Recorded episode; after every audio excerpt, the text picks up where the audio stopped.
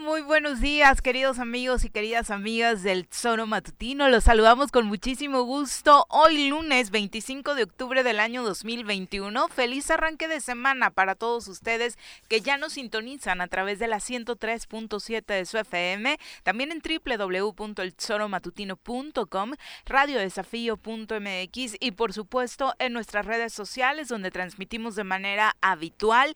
Ya sabe que además de audio también tenemos transmisión en video para que acompañe con sus comentarios teniendo la versión completa de lo que sucede aquí en cabina, tanto en Facebook como en YouTube, en el perfil oficial de este programa. Solamente busca, si es que todavía no nos sigue, el Tesoro Matutino y por ahí ojalá nos pueda seguir y por supuesto participar de lleno en este programa en el que desafortunadamente con este arranque de semana también llegamos acompañados de noticias lamentables como esto sucedido en Tepoztlán tras las fuertes lluvias del fin de semana. Y por supuesto también mucha información en el ámbito político, eh, cómo va el trabajo de la Brigada Nacional de Búsqueda en nuestra entidad, como uh, le hemos estado comentando, hallazgos importantes en torno a esta que es prioridad para ellos, eh, encontrar a sus familiares o encontrar a personas cuyos familiares por diferentes razones desafortunadamente no podrían estar buscando y que a través de este trabajo que ellos realizan podrían llegar a encontrarse. Eh, Morelos desafortunadamente como lo sabemos desde hace años pues tiene este territorio lleno de fosas eh, y no es una exageración. Eh, municipio por donde han estado parados mínimo hay personas que se acercan y les dicen es que si supe que por acá se cometió este delito que se dice que en esta zona hay eh, restos humanos eh, y en varios de ellos pues la información que reciben desafortunadamente ha sido constatada. Mi querido Pepe Montes, ¿cómo te va? Muy buenos días. Hola, ¿qué tal Viri? ¿Cómo estás? Buenos días, buenos días al auditorio desde luego. Es 25, como bien dices, este mes ya se fue también. Ya, es la semana de la celebración de Día de Muertos de nuestros fieles difuntos. Cuéntenos cómo van con su ofrenda. a ver qué tal, ¿no? sí. A ver qué tal. Y como bien decías, eh, lo de las es, bueno, lo que sucedió en Yecapixtla, ¿no? Que además ya decía el fiscal, era un predio que ya habían, este, pues ya les habían dado información, pero pues este, gracias a los trabajos de estas personas, lograron encontrar más, más cuerpos, desafortunadamente, afortunadamente también para ellos, eh, una persona detenida por lo, de lo del casi asesinato de esta chica de 17 años en eh, la colonia Jardines de Cuernavaca. Qué bueno que se detuvo una persona. Parece ser que ya se está en la búsqueda de otros de los dos eh, personajes que estuvieron eh, involucrados en el asunto. Y pues bueno, lo de Tepoztlán, qué impresión. Yo jamás pensaría. A estas alturas del partido, para empezar. Sí, sí, sí. Yo que por la condición de de, de Tepoztlán, las bajaditas y esto, no hubiera pensado yo ver imágenes tan, tan caóticas, tan híjole, tan lamentables como las que vivimos. Pues justo uno de los radioescuchas más fieles de este programa, Benjamín Gutiérrez, oriundo de Tepoztlán, que debe tener 25 o 26 años, nos decía, en toda mi vida no recuerdo haber visto unas escenas de este tipo y por lo que narran en casa, tampoco tampoco tienen muchos recuerdos de inundaciones como las de este fin de semana. sí, fue una tormenta muy fuerte. Sí, los asentamientos urbanos en zonas donde desafortunadamente no deberían estar. Son las 7 con 6, vamos a saludar a quien hoy nos acompaña en comentarios.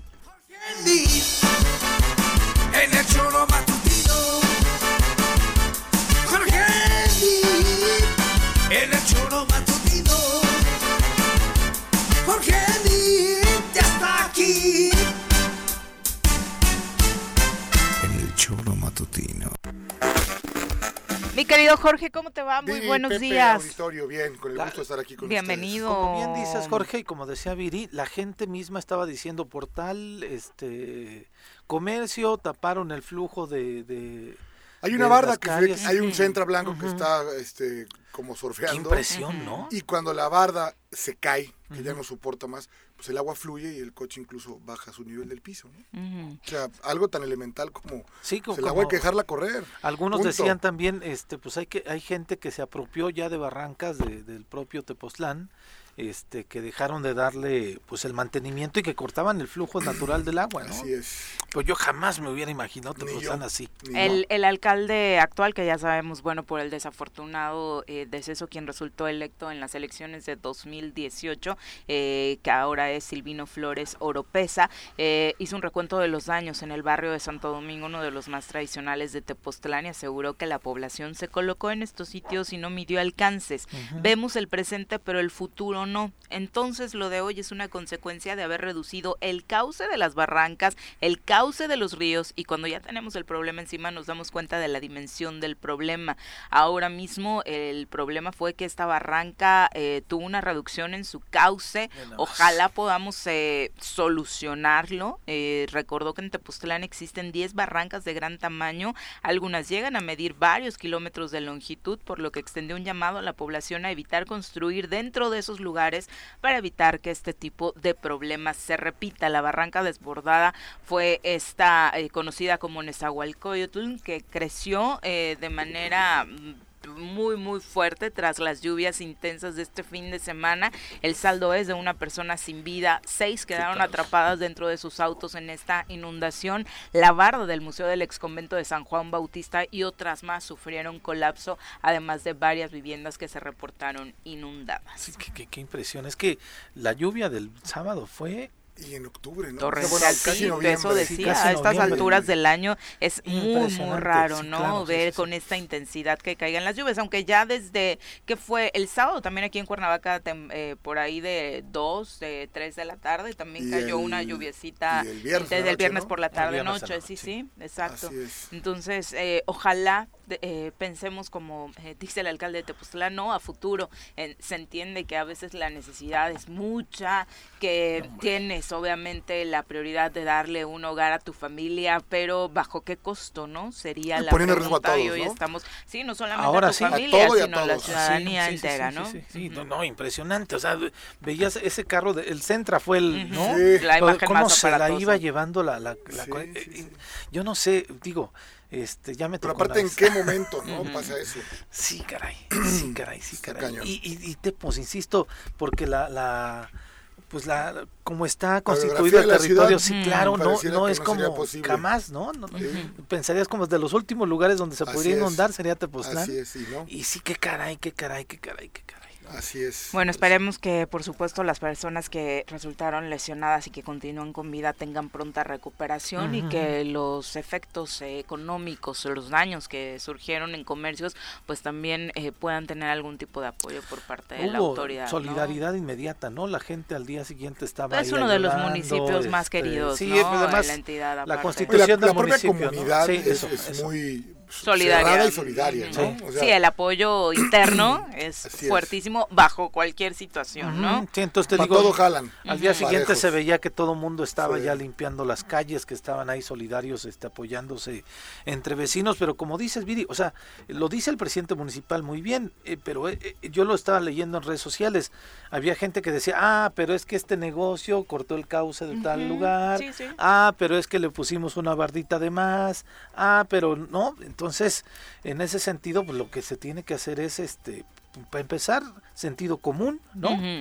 Y a partir de lo que vivieron, que si nosotros pensamos que jamás lo iban a vivir, yo creo que ellos también, ¿no? Menos, exacto. Entonces, eh, esta debe ser una gran enseñanza de cómo pues la naturaleza toma su fuerza, la naturaleza exige sus espacios y la naturaleza pues en algún momento se manifiesta, ¿no? Y nos deja a nosotros este en la indefensión. ¿Y cuántas lecciones no nos ha dado, no? De manera pues muy irresponsable, muchas construcciones a muchas construcciones en Morelos no se les daba mantenimiento, quizás nos cae un sismo y desafortunadamente exhibe todas estas irregularidades que en muchos puntos eh, del estado había. Ahora mismo, como bien lo señalabas en Tepoztlán, donde la orografía pues no nos hacía pensar que pudieran sufrir daños de este tipo a consecuencia de las lluvias. De hecho, cuando empezaron las lluvias fuertes en redes sociales, muchos decían aguas en Yautepec, ¿no? Porque regularmente cuando llueve muy fuerte en Tepoztlán, las consecuencias vienen en Yaute y bueno, ahora se quedó ahí esta desafortunada situación. Así que un abrazo a todos nuestros amigos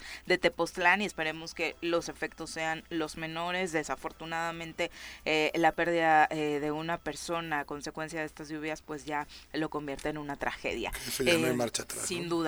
Este fin de semana concluyeron las actividades de la Sexta Brigada Nacional de Búsqueda en Morelos. De acuerdo con los integrantes y colectivos, hubo buenos resultados, y así se le puede eh, llamar, hallazgos positivos en búsqueda de campo, hasta un importante trabajo de sensibilización en los municipios en donde más problemáticas de inseguridad y desapariciones se tiene. Hay un trabajo muy específico que realizan los integrantes de esta brigada con los policías para sensibilizarnos, para sensibilizarlos a ellos y a la sociedad en torno al trabajo que realiza la brigada. Por la tarde se tuvo, eh, por la tarde de ayer se tuvo un nuevo hallazgo de restos socios en el municipio de Yecapixtla. Sobre los indicios de los hallazgos, solo nueve fueron reconocidos por la Fiscalía General del Estado porque uno de los diez hallazgos correspondían a restos de fauna de la zona. Es decir, ellos presentan eh, diez que... Eh, parecían eh, restos de 10 personas, uno de ellos eh, es que por las condiciones en las que se encuentran, eh, también por lo que la fauna propia de la zona hace, pues era difícil de, dar certeza, ¿no? Respecto a que se trataban de restos humanos, pero nueve sí resultaron ser positivos. los brigadistas establecieron diálogo con autoridades municipales, con gobierno del estado, firmaron un acuerdo con el alcalde de Yecapixtla para la prevención y atención de desaparición de personas, porque curiosamente fue en esta zona donde desafortunadamente más hallazgos se dieron. Y es uno, uno, de los municipios donde si bien es cierto, ninguno de, los eh, municipios de Morelos se salva de la inseguridad, no es Yecapixtla eh, uno que ubicamos como foco rojo, ¿no? No, no, no, no, para nada. Y mira que tuve la oportunidad de platicar con uno de los integrantes de la brigada, con Noé, el viernes también por la tarde, decían que se están planteando poder regresar a Morelos. Por la cantidad de eh, denuncias recibidas. Sí, sí, sí, decían que desafortunadamente pues este pues hay muchas cosas que hacer, hay muchos pendientes aquí en el estado de Morelos, pero que pues es que o sea, es, es el, el, que hayan encontrado tantos cuerpos nos puede dar a nosotros escalofrío, pero a final de cuentas ese es su objetivo de la brigada, ¿no?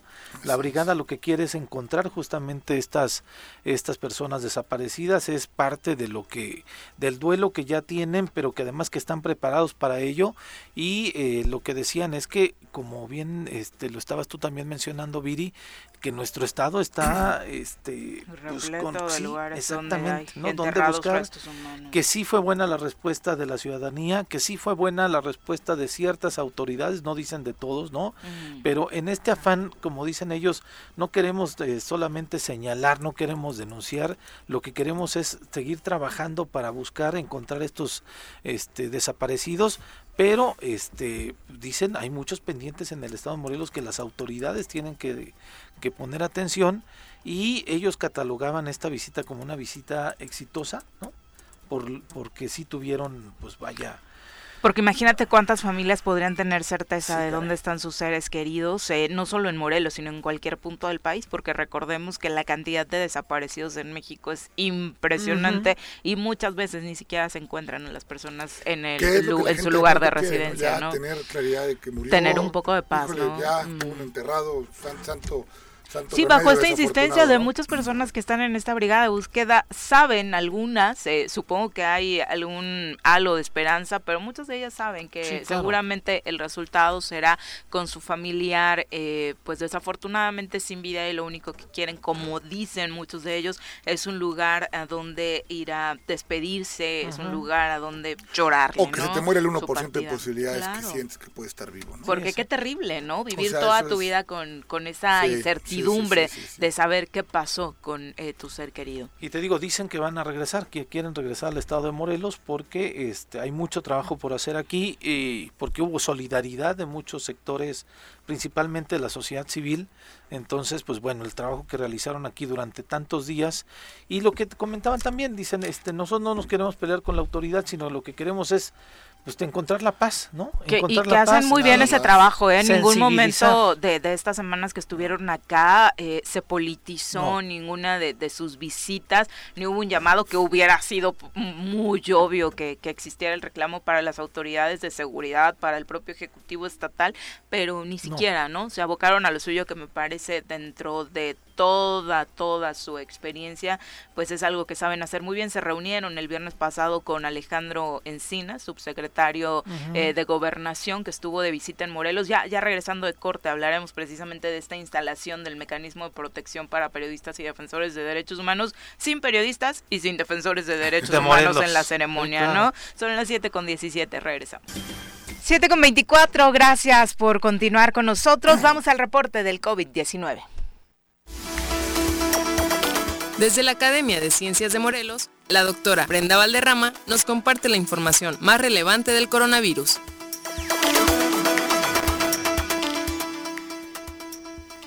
Doctora, ¿cómo te va? Muy buenos días. Hola, ¿cómo estás, Viri? ¿Cómo estás, Jorge y Pepe? Bien, gracias. Muy bien, muchas gracias, eh, doctora. Oye, eh, ya mucha gente preguntándonos nada más de cuándo ya se hace lo del verde en Morelos, y no lo del partido, sino lo del semáforo. Eh, ¿Ya crees que esta próxima semana se va a dar? Es muy probable. Hay una tendencia ya muy declarada a pasar a todos los estados al verde. Nosotros llevamos dos o tres semanas rezagados, así que es muy, muy probable que suceda ya. ¿Qué tan importante, doctora, es a estas alturas del partido tener un, un reporte de este tipo ya con, con un color que te da precisamente la posibilidad de pues hacer prácticamente las mismas cosas que ya estamos haciendo ahora? Pues mira, eh, la, la situación es importante porque depende cómo lo midas todo, todo ha sido un juego de percepciones. Sí, desde el momento que ponen como criterio clave la ocupación hospitalaria y con la el aumento en la tasa de vacunación hay menos enfermos graves. Lo que parecería es que ya terminó la pandemia, porque es el único criterio que usan. Al haber eh, dejado de, de hacer pruebas, ya no estamos viendo los casos. Y eso podría dejar la impresión de que ya está, ya que la pandemia ya terminó, cosa que no es cierto. Sin embargo, también es necesario que retomemos actividades por, por muchas razones, no solamente por la razón económica, que es importante, por ahí me parece muchísimo más grave lo que está pasando con los niños, con los jóvenes, con las mujeres en México en las casas. La violencia doméstica, el feminicidio, el abuso de menores, violencia intrafamiliar, se disparó tremendamente durante estos meses y es necesario también darle salida a esa, a esa, esa realidad. Entonces, eh, eh, que pongan el semáforo en verde es entendible si supiéramos de qué significa. Ahora, también deberíamos estar sensibilizados de que esto pudiera revertirse en algún momento. Que es nada más una etapa más de la pandemia, no es que terminó la pandemia. Es como una tregua que nos da la pandemia. hay que aprovecharla al máximo y pensar que si vuelve a aparecer una nueva variante, que si esa variante es más contagiosa o si esa variante ya no respeta las vacunas, esta situación puede cambiar drásticamente. Entonces, eh, aprovechar la, la coyuntura para hacer las actividades que tenemos que hacer para salir, para convivir, para aprovechar escolarmente en el trabajo, pero no olvidarnos que hay una pandemia que sigue en curso y que no ha terminado. Y por supuesto, esta situación que decías respecto a la violencia, doctora, eh, que sufren niños y mujeres, particularmente en los hogares, eh, genera un problema, por supuesto, gravísimo para la sociedad, que es cuándo nos vamos a reponer de esta situación. Si de lo económico, por supuesto, se ve complicado, de todo este tema que va a impactar directamente en la salud mental de, de esta generación, es fuertísimo y no se está haciendo un trabajo para prevenir en lo absoluto.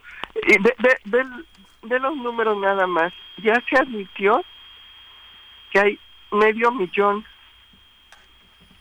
de muertos, de exceso de muertos. Eso significa que hubo medio millón en exceso de familias que perdieron al menos un integrante. Tenemos también un número enorme de huérfanos. Tenemos un número enorme de familias que se quedaron sin el proveedor, de negocios que quebraron, de personas, un tercio de las familias de México vio reducidos sus ingresos. El aumento en pobreza extrema, el aumento en pobreza patrimonial. Tenemos una situación realmente muy grave que nos debe llevar muchos años recuperar. En todos los sentidos, ¿eh? Más el aspecto personal, te digo, que tiene que ver con violencia intrafamiliar, con, con, con eh, diferentes formas de retroceso. Todo eso realmente nos va a impactar muchísimo como sociedad. Y eh. no, no, no es una cosa fácil de remontar. Nuestro Producto Interno Bruto no se ha recuperado ni siquiera los niveles que teníamos antes de la pandemia. Deja los que tenemos en el 2018. Esa es otra historia, pero ni siquiera los niveles que tenemos antes de la pandemia. Y eso va a empezar a cobrar cuotas ya vieron y todos hemos sentido, yo lo he sentido, el avance en la delincuencia. Sí, claro. Es, tremendo. Esto que teníamos al principio, que se desatara una violencia eh, caótica, una criminalidad, digamos, una criminalidad generalizada, ya lo estamos viviendo. Ya no conozco a nadie que no haya sido víctima de la delincuencia últimamente. Sí, y tal vez el impacto eh, se perdió al relacionarlo con la pandemia porque no fue tan rápido, ¿no? Eh, muchos pensaban que a los meses siguientes ya íbamos a tener estos efectos y sí, el, el shock iba a ser más fuerte en relación con la crisis económica que estaba causando la pandemia. Hoy, como se da un año y medio después, prácticamente este incremento de una forma mucho más abrupta, pareciera que, o al menos los gobiernos lo están justificando como parte de la violencia cotidiana que ya vivíamos. No, lo relacionamos directamente. ¿no? Y, tiene mucho que ver. Muchos de esta nueva ola de delincuencia son son personas que quedan excluidas del mercado laboral, son digamos son nuevos delincuentes. No son los delincuentes que ya venían, sino sino nuevos reclutas. Sí, claro, parte de la necesidad, decía Jorge, ¿no? Eh, sin afán de justificar. Claro, porque necesitaban a alguien que los absorbiera y el que los absorbió fue la delincuencia organizada. Porque, del otro lado no hubo... No hubo ningún apoyo. Exactamente. Eh, por mucho que traten de justificar eh, los gobiernos ahora, será importante, doctora, justo cuando se vienen los tiempos de definición de presupuestos, desde tu óptica eh, y obviamente como experta en materia de ciencia y salud, ¿cuáles serían los puntos en los que diría se tiene que abocar ya un presupuesto que va a operar a dos años de la pandemia? Pues lo primero es que tendrían que haberse restablecido los programas de recuperación del empleo. Ahorita estamos en una fase sanitaria que nos permite eh, eh, saber de que nuestra capacidad hospitalaria ya es suficiente. Ya no tenemos que seguir invirtiendo en hospitales. Sí seguimos, sí tenemos que seguir invirtiendo en vacunas, sin duda. Sí, pero ya no, ya en un mercado más estable. Y y por otro lado tenemos que invertir en recuperación de empleos. Eso es fundamental. Pero empleos, ya no subsidios, empleos. Que es, que es complejo, ¿no? Sin duda, muy, muy difícil. Sí y no, sí y no. O sea, no, no es complejo. Porque no, no, no. O sea, el gobierno no está dispuesto a eso. Eso es lo que yo, ah, yo, digo en ese sentido. Sí, sí, yo creo que no, que es parte del problema, pero ha sido tan fresco que todavía hay muchísima gente con, con, con capacidades, con, hasta con inventarios. ¿sí? Que lo único que necesitan es una oportunidad para regresar al mercado y que se reactive la economía. Pero para eso necesitamos un programa que, que, que ya teníamos, nada más hay que reactivar los programas de apoyo al empleo. Es lo único que hace falta, ya estaban ahí, nada más hay que reactivarlos con dinero. Pues, sí, y ahí sí el problema viene de, tiempo atrás, ¿no? Porque tan solo en nuestra entidad, pues obviamente incluso muchos de los programas de, apoyo al empleo, de fomento a, que emprendieran las jefas de familia, prácticamente desaparecieron, antes de la pandemia. Sí, no, y además esta esta situación eh, de nuestro único fondo para para para empresas que es Fondo Morelos y del cual fui miembro de la junta directiva, lo conozco muy bien, eh, donde le pida a las, em, a las empresas para recibir apoyo dos cosas, que estén constituidas legalmente y que estén al corriente de su pago de impuestos. Eso está bien, es un, así debe ser, pero no ahorita. Ahorita tenemos una crisis fenomenal. Necesitamos nosotros reactivar el empleo eh, aún para personas que no están al corriente del pago de sus impuestos, ¿no? Porque creo que nadie lo está después de dos años de crisis. Tenemos que reactivarlo de otra manera, tenemos que ser sensibles a la situación y pedirles que se regularicen, pero reactivarlo, como sea. Definitivamente. Y doctora, eh, ahora platicábamos la semana pasada con el encargado del plan de vacunación en Morelos y parte de lo que nos decía será el cierre de la vacunación en nuestra entidad. Será enfocado a todas aquellas personas que de pronto se quedaron solamente por diferentes circunstancias con solo una dosis de su vacuna y buscarán regularizar para que se logre hacer una cifra más fuerte de personas vacunadas en su totalidad. Es decir, con un 100% de, del pues proceso de vacunación, ¿no? Y me parece correcto para un cierre de año. Lo que me preocupa es que va a pasar el próximo año. Sí, a mí me preocupa, y se los voy a decir honestamente, me preocupa que la campaña nacional esté enfocada a una sola vacuna y que esa vacuna sea Sputnik. Eh, ¿Y así pinta para 2022, doctora? Así pinta. Ok. Según tu, tu pronóstico, los análisis que has hecho, ¿a qué alturas del próximo año estaríamos hablando de la aplicación en México de una segunda dosis? Mira, como hemos tenido una disfrute de vacunas, es difícil saber cuándo va a empezar a disminuir la, la inmunidad, pero posiblemente sea por ahí de mayo, junio hasta mayo, junio, ok, para que vayamos tomando eh, precauciones. Y dentro de lo que cabe sería más o menos el rango de lo que alcanza la cobertura de la vacuna a darnos un efecto positivo contra el COVID. Es que el efecto positivo no se no no no desaparece nada más se va reduciendo gradualmente. Okay. ¿Sí? Ahora, es mucho más sensato tener un programa de, de vacunación anual. Claro por muchas razones. Pero mismo que se desmanteló, ¿no? Al final del día. Hazte cuenta la influenza. Es mucho más fácil tener un programa de vacunación anual intensivo que hacer campañas de vacunación disparejas durante todo el año, ¿no? Ahora nos vamos a Nayarit, ahora nos vamos a Yucatán, ¿sí? Es más fácil tener una campaña de vacunación de tres meses y vacunar a toda la población del país y cerrar en todo, desde el presupuesto, la logística de la compra de las vacunas, almacenamiento, distribución, todo. O hacerlo cada dos años, pues, pero, pero con campaña. Eh, Rafa García a través de Facebook eh, pregunta cómo es que se define qué vacunas van a cada entidad o cómo se definió ya prácticamente ahora que estamos cerrando, porque por ejemplo dice a Morelos nunca llegó Moderna, Moderna se quedó en, puntos de, ¿eh? de, la zona norte, ¿no? Del país es un misterio, es un misterio. A ver, yo creo, yo creo que eh, podría haber, este, el almacenamiento podría ser un criterio, ¿no? Okay. Que haya, que haya entidades donde tienen más capacidad de almacenamiento de ultratemperatura, pero no lo sabemos, no, nunca supimos los criterios. Sí, como no sabemos cuántos costaron, cuántas se costaron, es información aparte reservada. ¿Cuánto costaron? Toda esa información quedó clasificada. Así es, tristemente, el gobierno que habla en contra de la corrupción. Y nos cuesta mucho trabajo así hacer análisis. Sí, claro. Eh, y finalmente, Andrea Gutiérrez eh, nos dice, eh, para los que quedan, quedan con una sola dosis, ¿qué tan riesgoso es que en algún momento se piense en mezclar vacunas? Creo que ya habías dado alguna respuesta en ese sentido, doctora. Mira, riesgoso no es tanto como un riesgo a la salud. En realidad el riesgo es que no sirva. Okay no es que te pase algo por mezclar vacunas. Algunos pensaban que podía ser hasta mejor, este, pero desde, obviamente desde una hipótesis sin documentar, doctora. Ah, hay de, información ya de que hay. ¿Se te escucha un poco lejos, doctora? Eh, Ahí. Mejor, mejor. Eh, hay, hay, hay algo de información entre la posibilidad de mezclar algunas vacunas.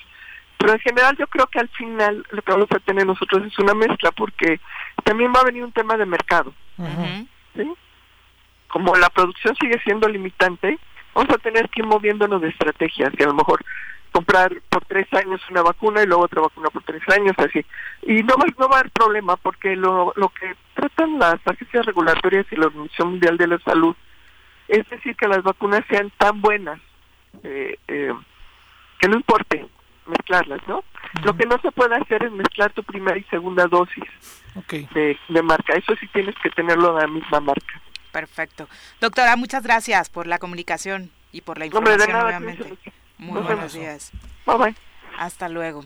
Bueno, pues ahí está eh, toda la información respecto a cómo arrancamos eh, esta semana con el COVID-19, el proceso de vacunación según lo anuncia el IMSS Morelos. Esta semana, eh, hoy y mañana, se está aplicando la primera dosis para la población adolescente de 12 a 17 años de edad con factores de riesgo en los municipios de Cuernavaca, Jojutla, Zacatepec y Cuautla. Así que para todos los que registraron a sus menores, a sus adolescentes, esta es la información seguramente ya tuvieron comunicación con ustedes también. También se aplica la segunda dosis de vacunación a personas de 18 y 29 años de edad en el municipio de Villa de Ayala y también en Atlatlaucan, Hueyapan y Coatetelco se estará aplicando mañana martes la segunda dosis de vacunación para la población de 18 a 29 años de edad. ¿De qué, vacuna es? Aquí no dice todavía. No dice ahí. Mm, ah, bueno, pero es la segunda. Exacto, es la segunda dosis de los de 18 a 29. Creo que AstraZeneca era en esa. Si no mal recuerdo, había sido, había sido AstraZeneca. Son las 7 con 40. Eh, por supuesto, toda la información y dudas que tengan, ojalá no la pudieran hacer eh, ir llegando respecto a este tema, porque ahora justo es eso, ¿no? Los que se quedaron o sin vacuna o con una sola dosis ya están buscando como la estrategia para poder, eh, pues, solventar esta esta situación. Un abrazo a todos los que nos sintonizan esta mañana, eh, hoy particularmente a nuestro querido Ernesto Martínez, parte importante de este programa, claro que sí, te manda muchos saludos, Jorge, dice que va a sacar muchas de las fotos prohibidas, de este, sobre ah, todo los peores looks, ¿verdad? Que hemos tenido en este programa, las borracheras terminando las fiestas de aniversario, querido Netito, un abrazo, muchas gracias por escucharnos todos los días, también para quienes se hacen eh, presentes con sus comentarios a través de Facebook, eh, que como todas las mañanas, sí, muy lamentable lo de, lo de Tepoztlán, como eh, dice Daniel Fernández, eh, increíble, desperté con esa noticia y todavía no me puedo creer ver las calles de Tepoztlán así de inundadas. Imagínate, ¿no? Si la propia población, como lo estamos comentando, no se la cree, pues los que no vivimos ahí estamos acostumbrados a recorrer esos hermosos, esas hermosas avenidas de Tepoztlán, pues por supuesto más sorprendidos Alejandro Gómez Carrillo nos envía saludos desde Mazatepec, dice, me parece un buen punto, ah, nos quedamos pendientes con ese tema, dice, me parece un buen punto esa firma de convenio para la protección a ah, periodistas sin periodistas. Eh, me parece hasta de Ricardo Arjona, ¿no? Tan, tan, tan así te parece.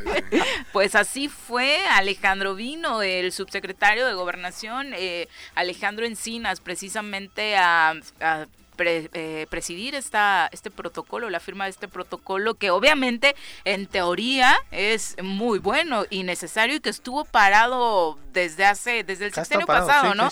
Prácticamente que eh, desde que inició Graco se tuvieron las primeras reuniones y no se logró aterrizar. Bueno, tú lo viviste de cerca, ¿no? Sí, hubo el, ojo, el mecanismo lo firman, o mejor dicho, aparece en el periódico Tierra y Libertad en el periódico oficial en diciembre, en perdón, en septiembre del 2012, antes de que se fuera Marco Adame.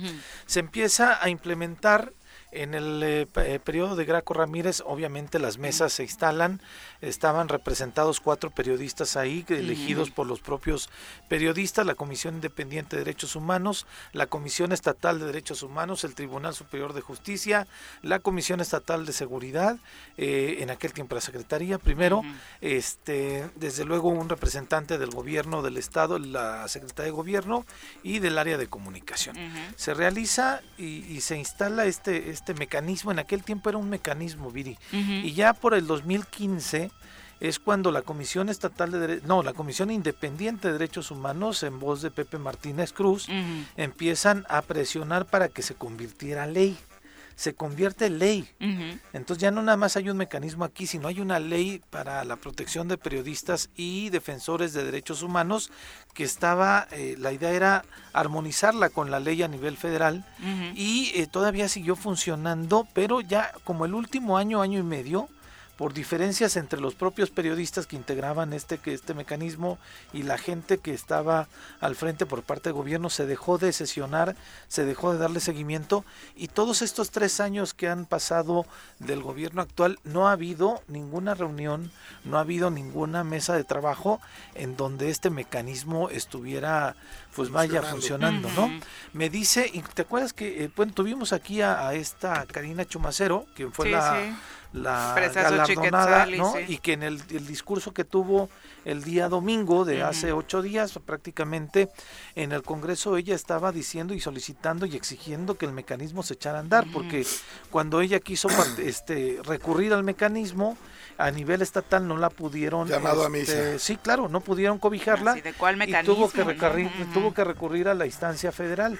Entonces me decía incluso que para esta reunión que se dio el que fue viernes o jueves, el viernes, el viernes le llamaron un día antes en la noche para decirle, oye, este, aquí hay para ti algo. ¿Qué crees? Este, se va a instalar mañana, ¿por qué no, no vienen, no? Y así como a ella, a otros más, este, activistas de derechos humanos les dijeron, ¿qué creen? Mañana va a estar, ¿no? Pues como para cubrir la chamba, ¿no? Exactamente. Entonces dijeron, no, pues así no se vale, ¿no? No podemos acudir a un llamado de la autoridad de un día para otro y eh, en esta mesa, como bien dices, fue una firma de un convenio para que la federación y el Estado pudieran trabajar en. No es necesaria esa firma.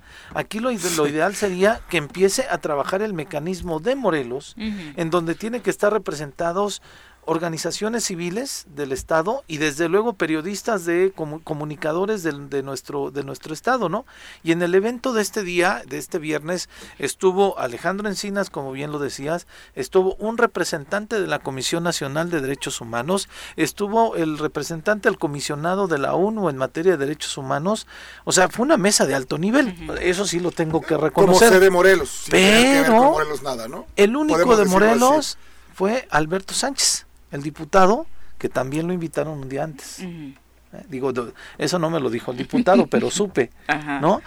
Que porque es el presidente de la Comisión de Derechos Humanos del Congreso, pero tampoco le dieron la voz. Era el único de Morelos ahí en esa mesa sentado. Hay que preguntarle a Beto a ver. Pero no le dieron la voz a él, ¿no? Entonces habló todo el mundo, dijeron, está muy padre, el gobernador dijo que aquí se respeta mucho la crítica, la libertad de expresión, que aquí todo el mundo tenemos derecho a... no, él dice que obviamente todos eh, deberíamos hacer una crítica constructiva, que en su gobierno esto se respeta, no, no, de verdad morí de risa después de escuchar esa pues, situación. ¿no?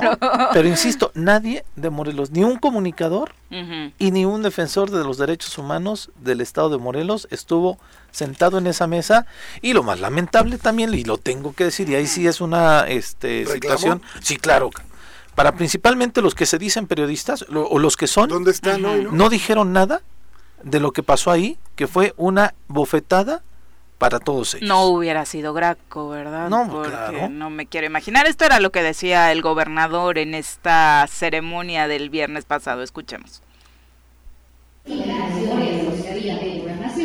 Y el gobernador constitucional del Estado Libre y Soberano de Morelos.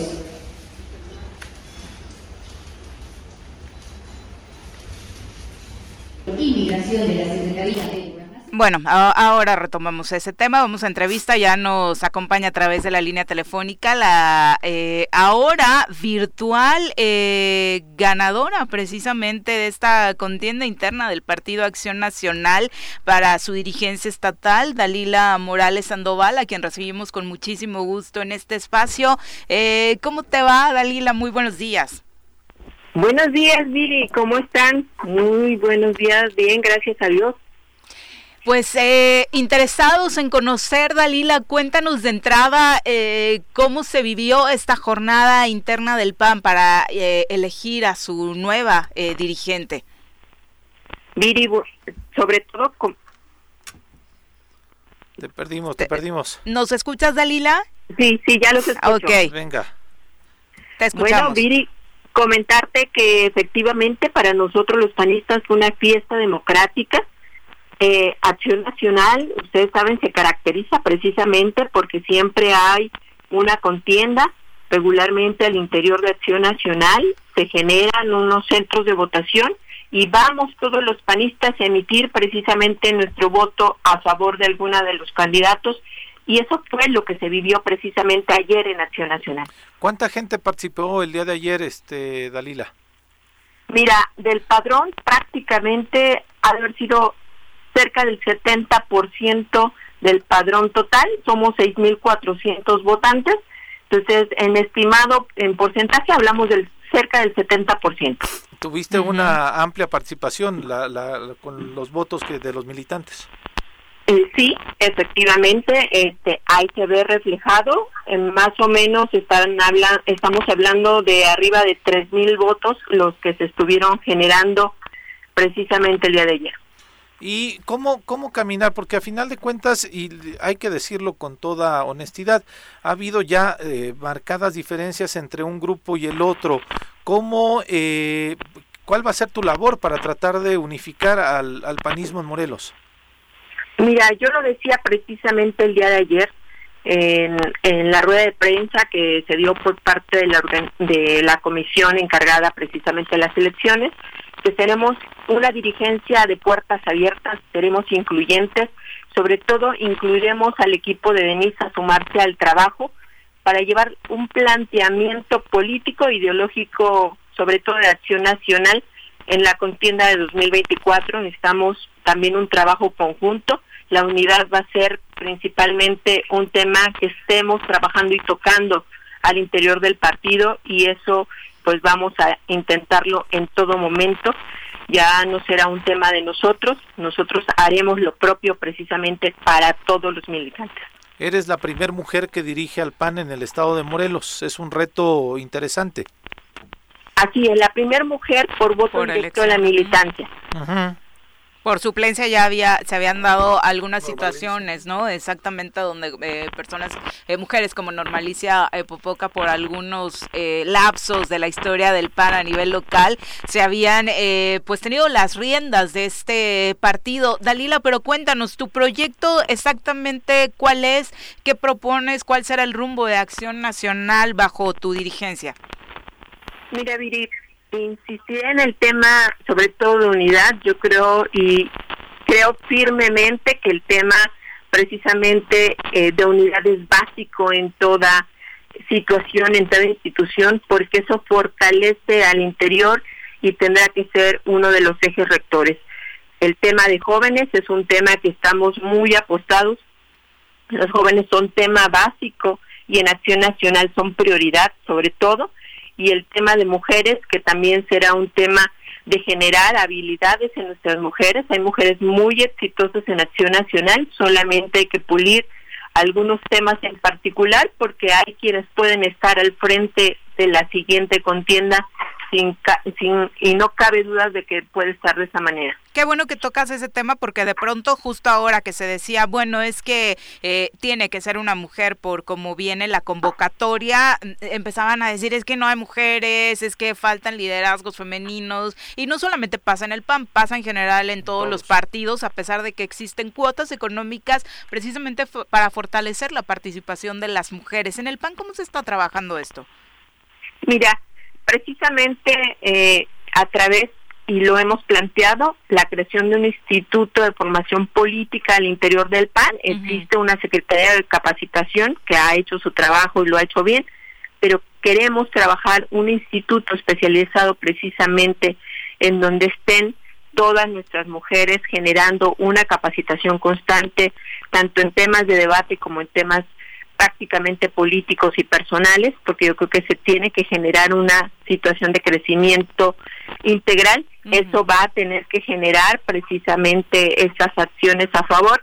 Y yo creo que sí hay mujeres muy notables y notables en Acción Nacional que puedan, e insisto, estén encabezando los proyectos en 2024 y que eso se tendrá que ver precisamente en un par precisamente de años y ahí estaremos empujando a nuestras mujeres y ese va a ser un reto también importante para esta dirigencia. Algo que desafortunadamente siempre eh, les pasa a las mujeres en la política es de fulanito o fulanitos, en este caso están detrás y obviamente eh, dentro de tu, eh, desde la candidatura, pues muchas de las voces señalaban es que los hermanos terrazas quieren seguir en el poder a través de Dalila.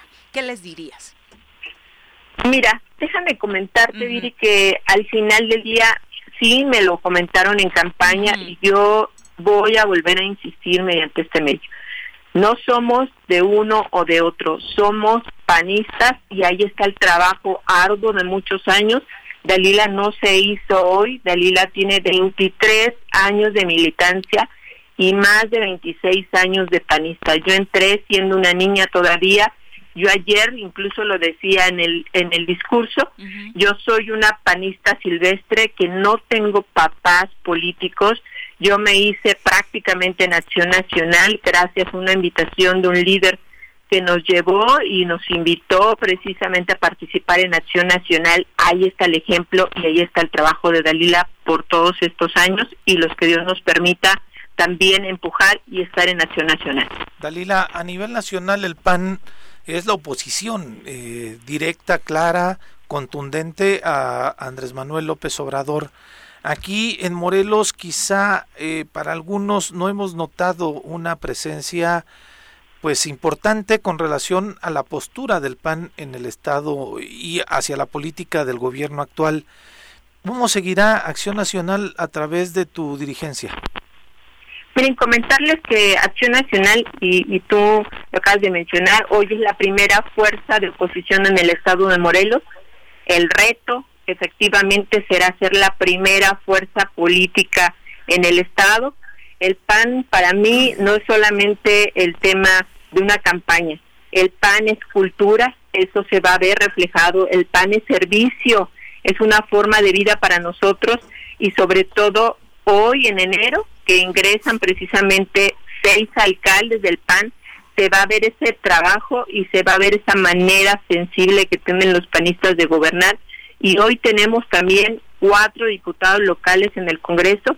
Tenemos que generar también un trabajo arduo, lo, están, lo estamos viendo y vamos a seguir reflejando con trabajo precisamente esa acción de gobierno y sobre todo que los panistas y los ciudadanos puedan tener desde esta trinchera y puedan ver ese trabajo y ahí se vea reflejado precisamente en un futuro, en el 2024. A nivel nacional, el PAN tiene diálogo con el PRI y con el PRD. Aquí en Morelos no lo quisieron hacer, todavía recurriendo al fantasma de Graco que ya ni existe, o sea, no está políticamente activo. Anda por Monterrey visitando a Colosio, ¿no? pero políticamente activo no está acá. Este, ¿se están planteando ir, o sea, siguen solitos aquí en Morelos o creen la posibilidad de corresponder y generar un frente como lo están haciendo a nivel nacional estos tres partidos? Mira, yo sí te comentaría que el PAN ha hecho su trabajo y lo ha hecho bien. Yo creo que ahí está el reflejo precisamente de lo que se hizo en esta contienda electoral. Este es un tema que tendríamos que estar revisando. Yo apostaría a que podamos generar un trabajo arduo y permanente en el PAN y en unos un poquito más de tiempo estemos revisando precisamente esta acción. Yo no lo descarto, pero también tendrá que ser una situación que se revise al interior porque recordemos, y, y lo comento aquí, en el PAN para generar una situación de este tipo hay que consultar los órganos internos. Entonces, eso no depende al 100% de Dalila. Yo creo que nosotros vamos a hacer el trabajo como acción nacional y ya habrá el momento para generar esta situación. Yo insisto, no lo descarto. Veremos más adelante este este tema y vamos para adelante. Eh, en este caso, ahora que mencionabas precisamente los cuatro diputados que tienen en el Congreso, ¿qué tanto eh, te servirá la experiencia como reciente legisladora, Dalila, en tu gestión? Mira, yo creo que siempre al final del día el estar en un, en un espacio te abre precisamente esa visión. Yo creo que los vamos a poder apoyar, los vamos a poder coachear en algunos temas también ellos son gente de mucha experiencia y hay que reconocerlo. hay trincheras específicas en donde ellos se han desarrollado y yo voy a insistir precisamente, necesitamos sobre todo Acción Nacional ganar una, guerra cultural y social, sobre todo para los morelenses, y que se vea reflejado una decisión libre precisamente de ellos en las urnas en 2024. Haremos lo propio, estaremos apoyando e impulsando a nuestros legisladores, sobre todo en lo que corresponde.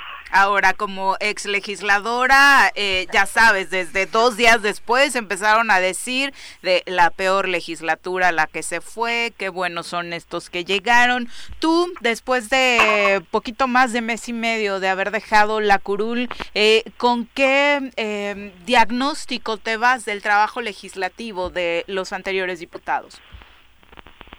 Mira, yo comentarte, nosotros generamos un trabajo en especial desde Acción Nacional con una trinchera a lo mejor de una sola posición, pero logramos precisamente esos acuerdos y esos consensos y ahí tenemos dos grandes ejemplos en lo particular, que fue la, la ley de prohibición de plásticos de un solo uso, Popotes y Unicel, y el tema del Instituto de la Familia para el Estado de Morelos. Yo creo que esto te puedo comentar como grandes logros y al final hemos precisamente generado una situación a favor de los morelenses, ahí está el ejemplo y también ahí están los resultados. Yo creo que eso es lo que tiene que generarse a favor precisamente y es lo que tenemos para mostrar a los ciudadanos. Dalila, pues todo el éxito del mundo, por supuesto, si cada uno de los partidos tiene liderazgos importantes en la entidad buscando lo mejor para quienes aquí vivimos, pues eh, servirá de mucho para la entidad y ahora más que nunca lo necesitamos para los contrapesos que eh, tan evidentes se hacen, ¿no? En, en nuestro presente. Muchísimas gracias, Viri, muchísimas, gracias, Pepe al final del día yo creo que aquí el tema es no detenernos. Tenemos precisamente ese orgullo de haber nacido en Morelos, lo queremos ver bien, tenemos familia y también nos interesa que esto esté mejor para todos los ciudadanos que vivimos aquí y para todos los que hemos sido adoptados también por esta gran tierra que, de donde nació Zapata y sobre todo que podemos ir para adelante y que no se nos olvide que juntos pues somos precisamente esa gran tierra que siempre hemos dado muestras de que aquí las cosas se pueden lograr. Tierra Zapatista, por supuesto. Muchas gracias. Buenos días. Suerte. Gracias, bendiciones. Gracias. Son las 8 con 1. Bueno, ahí está el, el reto es el reto es al interior ahorita sí hay, eh, evidentemente gana con una amplia ventaja. Sí, pero no es suficiente, eh, digo, la verdad es que no hay que contradecir, es un día de fiesta, al final del día, si hoy los partidos de oposición no vemos lo arrasador que es Morena, si pensar que se tienen seis eh, alcaldías, que por lo menos en el caso de Cuernavaca no es panista. o sea, son, son, varios que no son panistas. Y hablan de cuatro diputados, diputados. Hablan de cuatro diputados al Congreso, dos tienen todo menos panistas, ¿no? Ahí está la ley del aborto, la ley de, género, o sea, todo eso, eh, que bueno, no es criticar, ¿eh? solamente es una realidad y lo que tenemos que hacer es que tiene que pensar que si no vamos juntos, nadie va a ganar. O sea, tú si quisieras que se hiciera es, que es necesario, es necesario para hacer un contrapeso por supuesto Morena no, es el enemigo vencer, claro claro quien no lo ve así si hoy piensa que porque el PRI ganó ahora tiene dos diputados y tenía uno y ahora el PAN cuatro y no tiene pues, no da Ok, van a tener igual dos, tres, cuatro y hasta ahí, ¿no? Punto final. pero se ve difícil bajo la postura que acaba de manifestar la nueva dirigente, pues, ¿no? Bueno, no, no se cierra, ¿no? No se cierra. Eh, me parece que si lo que quieren es quedarse con las migajas, pues aquí, hay que seguir todos, ¿no? Sí, y, te digo yo, el reto es al interior, ¿no? Porque evidentemente si hay dos, dos pan, ¿no? Marcados completamente. Eh, muestran fuerza, porque a final de cuentas se gana con votos, ¿no? Las elecciones y las dirigencias y los gobiernos se ganan a partir de votos y muestran que este grupo de los terrazas en donde está... Sí, bueno, este, que es un parón de seis mil participantes, este, tienen el control, no está mal, insisto, así es, eso dinámica interna. Así se gana y así se pierde, pero pensar que con eso podrán ir a gobernar el estado me parece muy complicado. sería muy soberbio, ¿no? Así es. Sería muy soberbio y además por regularmente eso les pasa a los partidos que ganan la capital, ¿no? Les gana la soberbia. Sí, pero el caso de José Luis es el más atípico que puede existir en el mundo, ¿eh? O sea, José Luis hubo en Cuernavaca siempre pasa lo más atípico. No, pero bueno, pero si no se dieron cuenta que el, caso de José Luis es un voto en contra de Morena, de la sociedad que aquí se organizó, porque era un, ejemplo, era un una figura que a muchos nos gustaba, pero no tiene que ver con que sea panista, ¿no? Sí, claro. Lejos, lejos está de ello. Sí, sí, sí, mucho, mucho por hacer por, por parte del PAN y principalmente definir cuál va a ser su política Bueno, tan es así que ahí está en el mismo territorio dos candidatos, uno del PAN a diputado federal claramente panista y no gana. Así es. Así de sencillo. Sí, sí, sí. Gonzalo Martínez, muchas gracias. Un abrazo hasta Civac, donde nos escucha. Virginia Colcha, Civac Gótica, exactamente, que también tormentones estos eh, últimos días. Virginia Colchado dice, buenos días, Zoro, les deseo feliz inicio de semana para todos. Leti Gutiérrez, desde la zona sur, con un gran trabajo este fin de semana. Qué gusto ver a las Zorenas, Ixlol, Leti, de trabajo trabajando en conjunto para fortalecer el, el trabajo con niñas, ¿no? En la defensa de sus derechos humanos a través de sus colectivos. Muchísimas felicidades, eh, Leti. Vero García, también un abrazo. Eh, Virginia Colchado dice que lamentable lo que pasó en Tepoztlán. Ánimo a toda la gente de ese municipio y lo que necesite, pues ahí estamos puestos. Eh, el profe Arnaldo Pozos también nos saluda con mucho gusto como todas las mañanas y por supuesto eh, teníamos pendiente este tema de la postura que también puso la, sobre la mesa la Comisión de Derechos Humanos del Estado de Morelos, quien solicitó respetuosamente que tras esta reunión con el gobierno federal, eh, con el gobierno del estado para la firma de este eh, documento que forma parte del Comité Consultivo del Mecanismo de Protección a Periodistas y Defensores de Derechos Humanos, eh, pues se les mínimo se les dé a conocer qué fue lo que se firmó, el contenido y el objetivo del convenio para la implementación de este mecanismo, porque consideraron que es un desdén del gobierno estatal hacia los integrantes del propio mecanismo y en especial a quienes han sido agraviados el no haberlos convocado.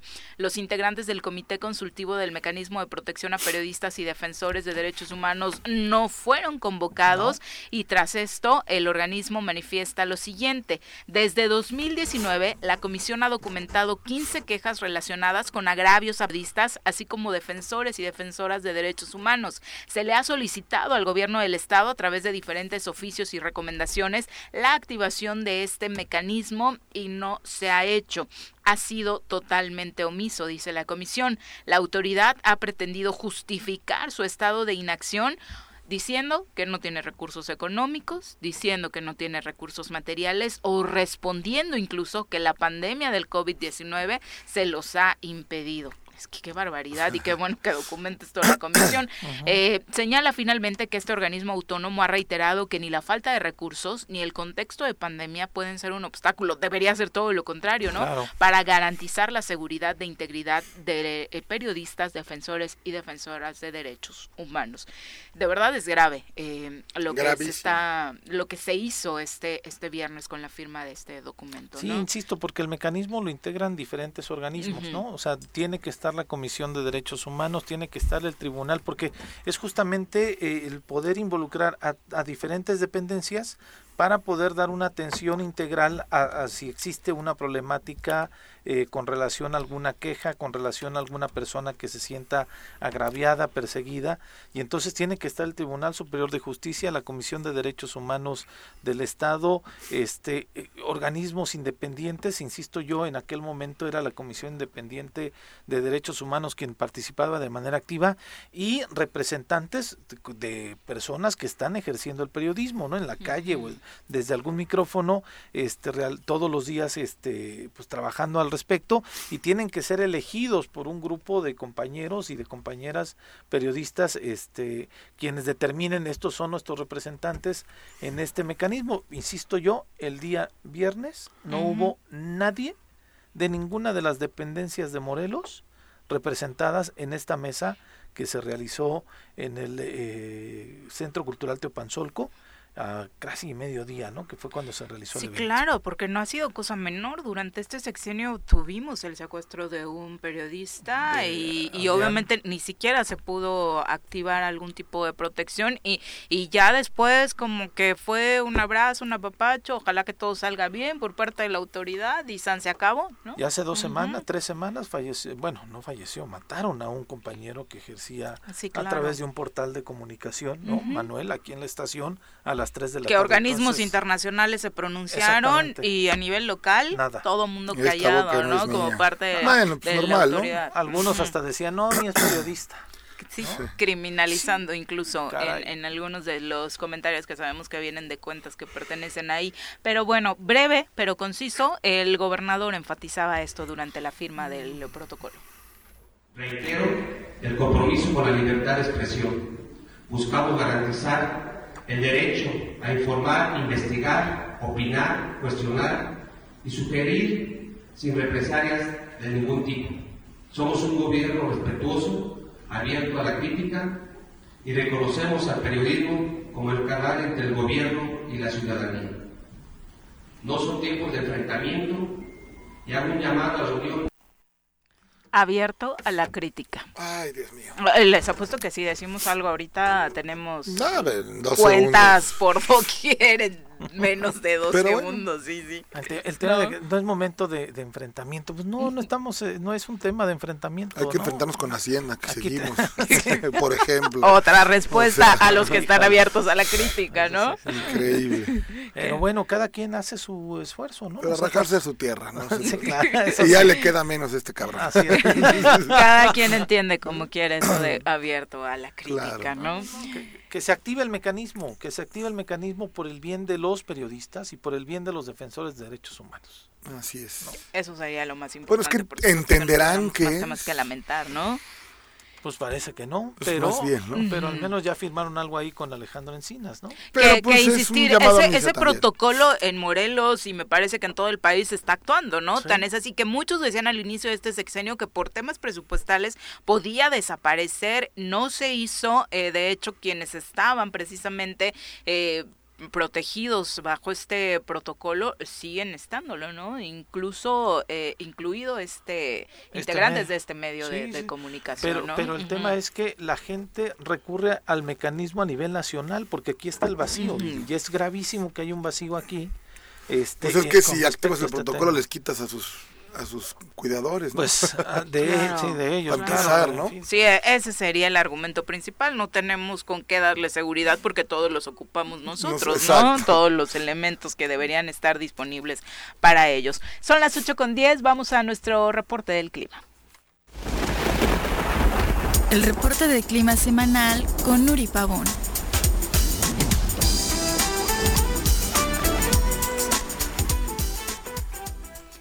Querida Nuri, ¿cómo te va? Muy buenos días. Hola Viridiana, muy buenos días, un gusto saludarte, también un saludo para Pepe y Jorge y por supuesto el auditorio deseándoles un excelente inicio de semana. Oye, qué lluvia tan sorprendente en la zona de Tepoztlán este fin de semana, Nuri. Así es, Viri, una lluvia eh, muy fuerte que estuvimos teniendo aquí en la zona de Tepoztlán, fue muy puntual en lo que fue el centro de Tepoztlán. Después tuvimos un reporte de arriba de 100 milímetros eh, que se estuvo presentando en esta zona. Eh, de ahí también tuvimos eh, lluvias importantes, aunque no tuvo grandes estragos como lo que fue en Tepoztlán. En la zona de la Alameda también tuvimos un acumulado de 90 milímetros.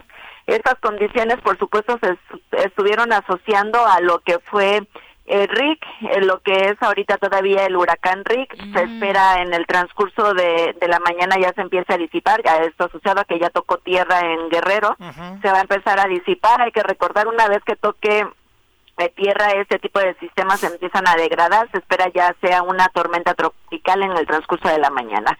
Eh, estas condiciones todavía lo que es su banda nubosa nos van a estar generando cielo medio nublado, va a haber todavía nubosidad asociado a este sistema sin embargo, la precipitación ya en menor intensidad, vamos a estar esperando lluvias dispersas a chubascos puntuales.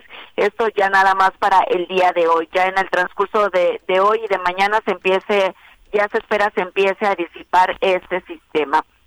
Vamos a estar esperando estas lluvias en el transcurso de la tarde a la noche Eh, los chubascos eh, se esperan principalmente en la zona sur y también la zona occidente, lo que es la zona de Coatlán del Río, Miacatlán, Amacuzac, Puente de Ixtla, todas estas zonas se esperan las condiciones de 5 a 25 milímetros.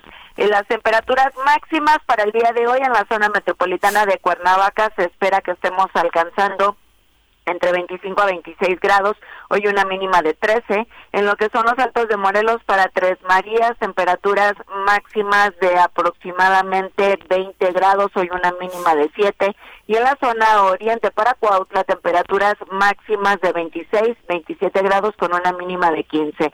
Por último, para lo que es la zona sur, Jojutla, temperaturas máximas de aproximadamente 32 grados, hoy una temperatura mínima de 17 grados centígrados. En lo que es el transcurso de la semana, eh, Rick ya nos va a dejar de afectar en lo que es el día de hoy, ya mañana nos esperan condiciones asociados a este sistema, sin embargo hay que darle seguimiento, ahorita tenemos lo que es una onda tropical y también estamos esperando de la el, el, acercamiento a un nuevo sistema frontal, entonces les vamos a estar dando seguimiento para ver qué condiciones no va, nos van a estar esperando para lo que sería el transcurso de la semana. Eh, ya estamos prácticamente finalizando lo que serían las eh, la temporada de ciclones tropicales.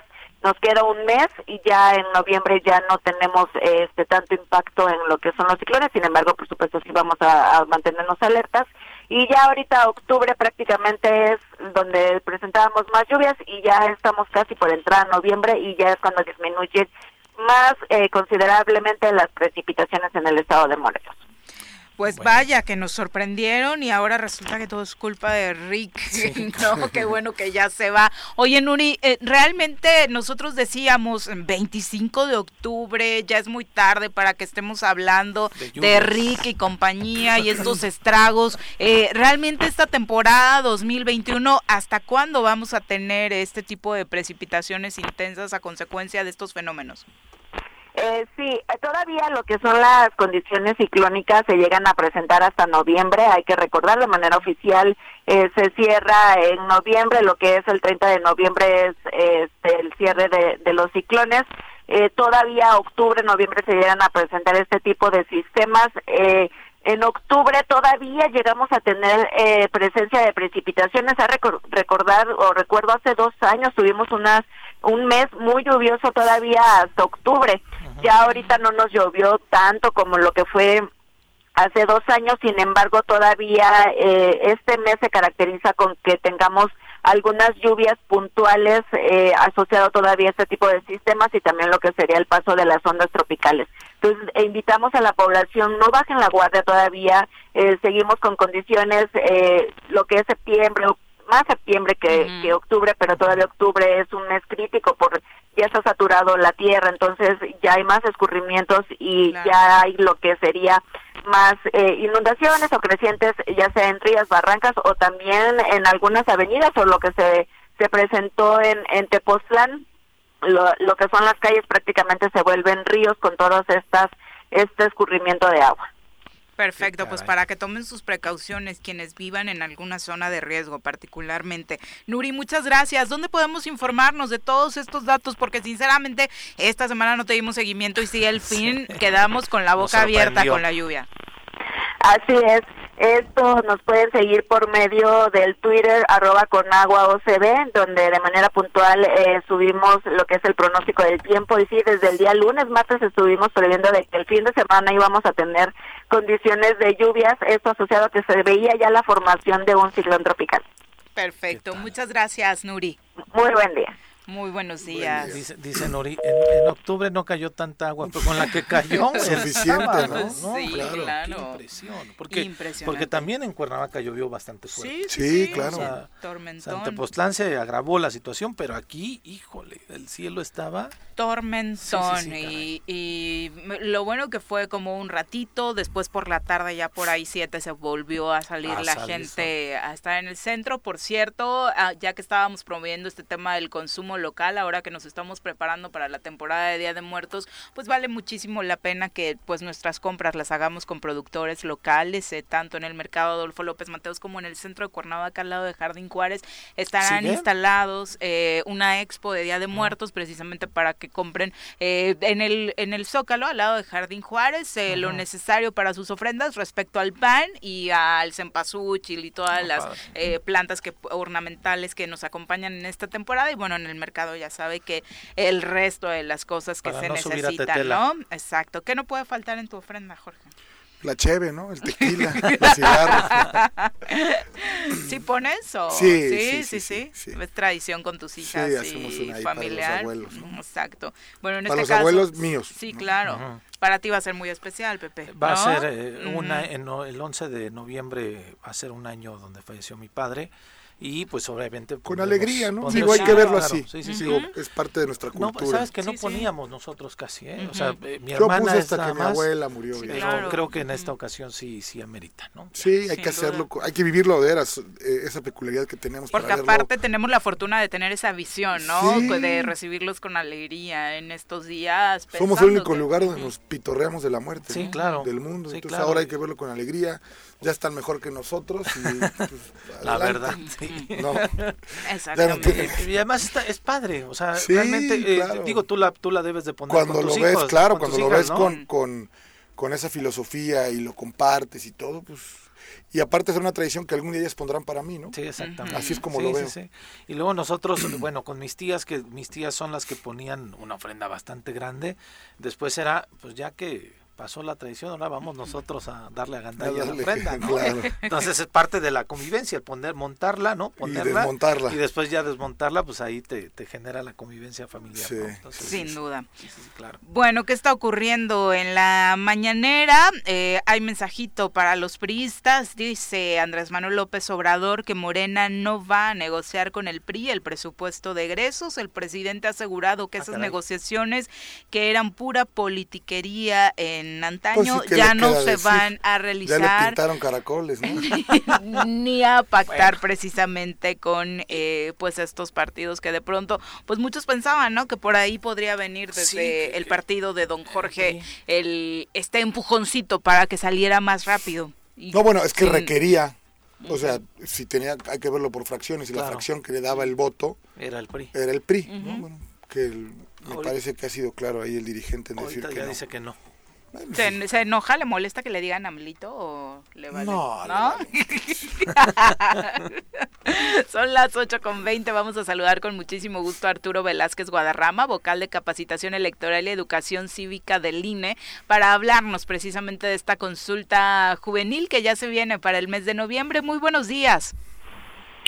Muy buenos días, Viri. Muy buenos días a ti, a Pepe Jorge y a tu amable auditorio. Muchas gracias. Te saludamos con muchísimo gusto en este espacio en el que, por supuesto, tratamos de promover la cultura democrática y, sin lugar a dudas, esta consulta que se hará eh, durante noviembre es muy importante para fortalecerla en las nuevas generaciones.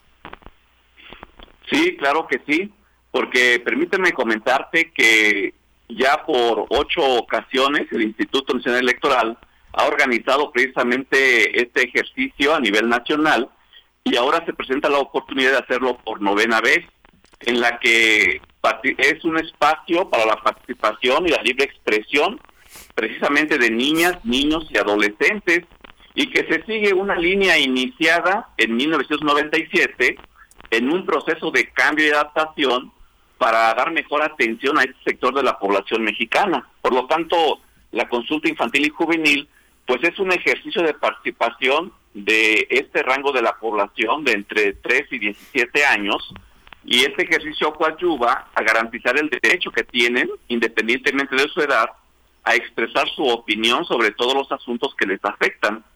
Y tiene como objetivo generar un espacio de participación y reflexión para ellos, para que ejerzan su derecho a expresarse y que sus opiniones sean tomadas en cuenta sobre temas que les atañen directamente en su vida cotidiana y cuyos resultados sirvan como insumo para detonar acciones impulsadas por el Estado mexicano, la sociedad civil y otras instituciones que contribuyan a garantizar los derechos de las niñas, niños y adolescentes de nuestro país y por eso la importancia de este ejercicio. La, la pandemia nos lleva a una complejidad para poder tener el contacto, el contacto directo con los niños y las niñas. ¿Cómo va a ser el método? ¿Cómo se están organizando eh, para que puedan participar eh, pues, la mayor parte de la población juvenil infantil? Bueno, eh, en el contexto de las medidas de cuidado de la salud que han derivado de la situación de la pandemia por el COVID-19, bueno, la consulta se va a llevar a cabo eh, principalmente eh, en una modalidad mixta, es decir, va a haber casillas virtuales y también puede haber casillas físicas, pero se va a privilegiar la participación en modalidad virtual. Por lo tanto, esto inicia a partir del primero de noviembre. Durante todo el mes de noviembre se va a llevar a cabo la consulta infantil y juvenil, pero sin embargo, en los espacios escolares, debido a este contexto de, la pandemia, eh, particularmente los días 16 al 19 y el 22 de noviembre, se va a llevar a cabo también así en esta modalidad mixta, virtual y presencial. Por lo tanto, se está organizando de tal forma que la mayor parte de la participación se realice en, en modalidad virtual debido a la pandemia. Esto es, a través de una plataforma informática que dará acceso en todo el país a las boletas a través de cualquier dispositivo con conexión a Internet, ya sea una computadora, una tableta o un teléfono inteligente. Por lo tanto, para participar en la modalidad virtual, se va a implementar eh, una liga y que la van a encontrar eh, en la página del INE y la liga va a ser consulta infantil y juvenil.ine.mx y va a estar activa durante todo el mes y van a tener acceso a través de un dispositivo móvil. Pero a cada escuela participante en este periodo de días, el 16, el 16, el 17, 18, 19, 22 de noviembre, se les va a mandar un enlace específico para que las niñas, niños y adolescentes participen en la consulta y posteriormente se puedan obtener los resultados correspondientes a cada institución educativa. Oye, eh, el sitio, ¿desde cuándo va a estar habilitado para poder eh, recibir estas respuestas?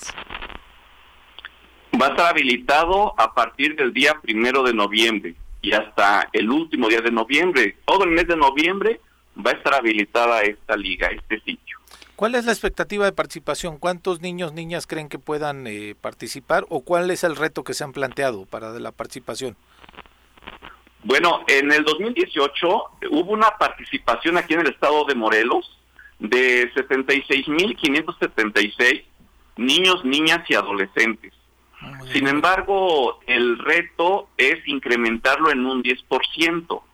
Pero tenemos la seguridad de que ese 10% se va a superar eh, fácilmente debido a la buena cooperación que se está teniendo de las instituciones correspondientes que trabajan con niños, niñas y adolescentes, por ejemplo, con eh, el, el, apoyo que está dando el IEBEN y otras instituciones aquí en el Estado, y tenemos plena seguridad que esto se va a rebasar, esta meta, esta expectativa.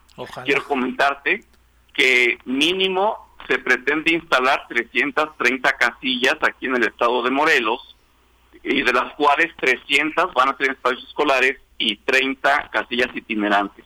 Pero eso es como mínimo pretendemos que se supere esta, esta cantidad. Perfecto. Bueno, Pues ahí está la invitación. Recuérdanos eh, las vías entonces para participar. ¿Qué es lo que tienen que empezar a hacer ya a pocos días de que inicie? Bueno, se tienen que ir eh, preparando. Ahí este está va a estar la liga a partir del primero de noviembre. La liga es consulta infantil y juvenil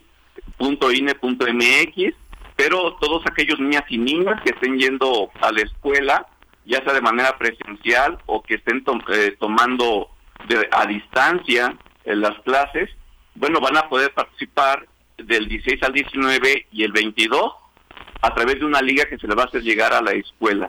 Pero quiero mencionarles que los, la temática es importante, la que se va a abordar en esta consulta. La temática va a ser el cuidado del planeta, el bienestar, es decir, tiene que ver cómo se han sentido con toda esta pandemia y también con el tema de los derechos humanos. Y es importante mencionar que esta temática fue identificada gracias a un sondeo en línea en la que participaron más de 8 mil niñas, niños y adolescentes de 3 a 17 años de edad. Perfecto. Pues muchísimas gracias por la información y por supuesto estaremos muy pendientes y acá promoviendo que niños, niñas y adolescentes participen. Acá Jorge tiene dos que espero ya haya tomado nota. Nota aquí para que le entren, ¿no? Muchas gracias. Muy buenos días. muy, muy buenos días a ustedes. Solamente quiero mencionarles que también va a haber casillas físicas. Por ejemplo, en la Junta Local Ejecutiva del INE que tiene su dirección en Avenida Manuel Ávila Camacho, número 507, aquí en La Pradera. Y también va a haber otra casilla física en las oficinas de la 01 Junta Digital Ejecutiva del INE, que están ubicadas en calle Eucalipto, número 175, en Colonia Bosques del Mirabal. Y también hay la posibilidad de que se instale una casilla física en las instalaciones del órgano público local, en el INPEPAC, que tiene su domicilio en calle Zapote número 3, en Colonia Las Palmas. Y la participación no va a quedar ahí, sino que ya que hayan participado los niños, las niñas y los, adolescentes, en el mes de diciembre, tan pronto como se cuente con los principales resultados cuantitativos de la participación a nivel nacional y por entidad, va a dar inicio a la difusión de esta información. Entonces, eh, quiero comentarles que el titular de la vocalía de capacitación electoral de educación cívica aquí en el estado va a realizar en la entidad una conferencia de prensa para informar el nivel de participación logrado en ese ámbito y se van a anunciar algunas de las actividades de socialización de los resultados que se tengan previstas para el siguiente año. Por lo tanto, se espera que para el año 2022 se podrá comenzar a presentar la información sistematizada de lo que respondieron las niñas y los niños participantes en la consulta. Y en particular se van a organizar acciones de devolución de resultados directamente a los participantes y preferentemente en las escuelas e instituciones donde se instalaron casillos. Perfecto, pues muchísimas gracias. Estamos a sus órdenes. Muchas gracias a ustedes. Mucho éxito. Muy buenos días. Bueno, Hay pues que participar desde ahorita, los chavos. Todo un proceso más allá de la de la participación, ¿no? El poder socializar los resultados para poder pues, sensibilizarnos y saber qué es lo que están pensando los niños, las niñas, los adolescentes. Y viviendo justo ahora con la pandemia, ¿no? Lo decía muy bien la doctora Brenda Valderrama, lo que muchos de ellos han tenido que pasar al estar encerrados en su casa al lado de familiares no ha sido precisamente la mejor convivencia, de hecho para muchos ha sido un verdadero infierno, se han evidenciado algunos casos en donde sí aumentó la violencia, sí, aumentaron los abusos de menores eh, en el ámbito sexual. Y por supuesto este tipo de, consultas puede darme, darnos un parámetro más amplio, ¿no? Sí, para saber qué es lo que realmente están viviendo los chavos, ¿no? ¿Qué opinan los niños de, de, lo que está sucediendo? Pero en fin, ojalá podamos participar la mayoría. Tú tienes dos, ¿no? Yo tengo dos y les voy a poner a participar. Ya está. es compromiso. Alberto Caballero, muchas gracias por acompañarnos. También para Edu González, dice, les deseo excelente inicio de semana. Daniel Sánchez, eh, bueno, don Daniel dice que... Eh, obviamente no coincide, pero díganos con cuál de los comentarios que se emitieron por parte de nuestro colaborador Seguramente fue Jorge. Daniel. Sí. Frank Sosa dice... Pero que me digan cuál no para que yo le diga porque sí, porque bueno, lo que yo pienso, ¿no? Vamos con todo por una semana productiva, dice ¿eh? Frank. no, al contrario. Claro. a través de, las diferencias crecemos todos, ¿no? Y del debate también. Eh, esto era lo que decía, le comentábamos hace unos momentos el presidente López Obrador en la mañanera sobre la discusión del presupuesto. Pues no se pueden quitar recursos al pueblo, ni se puede este, detener el desarrollo del país para beneficiar a minorías. Presidente, tampoco aceptaría una negociación entre su partido y el PRI para aceptar algunas propuestas de modificación a esta eh, propuesta de presupuesto de egresos a cambio de que el PRI eh, no, eh, pueda votar a favor este, de la reforma eléctrica? No, eso es politiquería. Eso era lo que hacían antes, que se encerraban, negociaban en la cúpula a espaldas del pueblo y siempre se ponían de acuerdo porque les iba bien a los de arriba, pero les iba muy mal a los de abajo. Ningún tipo de negociación eh, que afecte al pueblo no se va a utilizar nada como moneda de cambio para tratar de alcanzar los votos necesarios. No, porque se necesita transformar el país. Eh, no dar tregua al combate de la corrupción, que es el principal problema del país. Si nosotros eh, damos... Bueno, pues ahí está parte de lo que decían. No nos quedamos a escuchar toda porque ya sabemos que es larguísima, pero... Qué confundido está el presidente si no entiende te enojaste de que les envió esa indirecta. No, no, no, no, pero no es lo que él quiera. Punto. O sea, hay que hacer política, claro, hay que sentarse, hay que negociar, hay que platicar, hay que convencer. No nomás porque él dice es suficiente ya. O sea, es que se le olvida pues lo que fue hace tres años y medio, lo que él decía. Bueno, la, parte positiva que se destaca acá es que sí tenemos que acabar con eso de apruébame esto y yo te cedo no, no, no, no, pero no puede el Ejecutivo pensar que ahí va mi presupuesto y apruébemelo. Que se aprueba así. Espérame. Es para ver, o sea, no, por ahí no va, ¿no? Como el gobernador de acá, que se tuvo que sentar con los diputados. Claro, de eso se trata esto, punto. ¿Qué, habrá salido Cada quien trae su agenda y, es válido, ¿eh? Porque después a nivel local dijo Pablo Ojeda que no están de acuerdo con este Fondo del Bienestar, ¿no? Ajá, sí, que no están de acuerdo con Y está, es correcto, está bien. Sí, claro.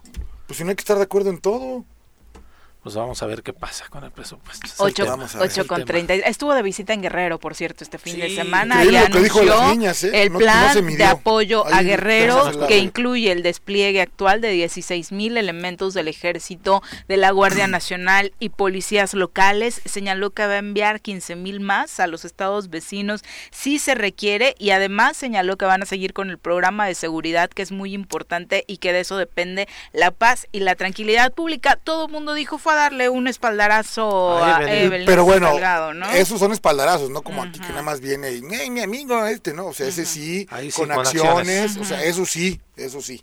Es, esto, eh, tienes razón, ¿no? no solo, no solo es no el solo decir es mi amigo, no, no, no, no, no. Le llevó a medio gabinete, este, con acciones fijas, concretas, agenda de trabajo, o sea, increíble. Y en el tema de seguridad poniendo Así ahí es. el punto. Así es. claro, sí, sí, sí. Sí, diferencia, diferencia. Total y absoluta. Y obviamente, como decía Jorge, esta visita se dio en el marco de estos casos terribles que se han evidenciado sobre la trata de personas en Guerrero, particularmente por estos usos y costumbres que permiten la venta de niñas para el matrimonio. El presidente, durante el evento del Plan de Apoyo a Guerrero, afirmó que existe una campaña informativa que se transmite para distorsionar las cosas, lo que ha provocado que se cuestione este tema en Guerrero pero señala que esta, según él sabe, no es la regla y no es motivo para cuestionar a nadie. No vengo a ver ese tema porque esa no es la regla. En las comunidades hay muchos valores morales, culturales y espirituales, dijo López Obrador. Eso que se está difundiendo puede ser la excepción, pero no es la regla. ¿Que acaso la prostitución solo está con los pobres? Entonces, toda una campaña en ese sentido no es motivo para cuestionar a nadie. Es muy enajenante el manejo de la información que se transmite.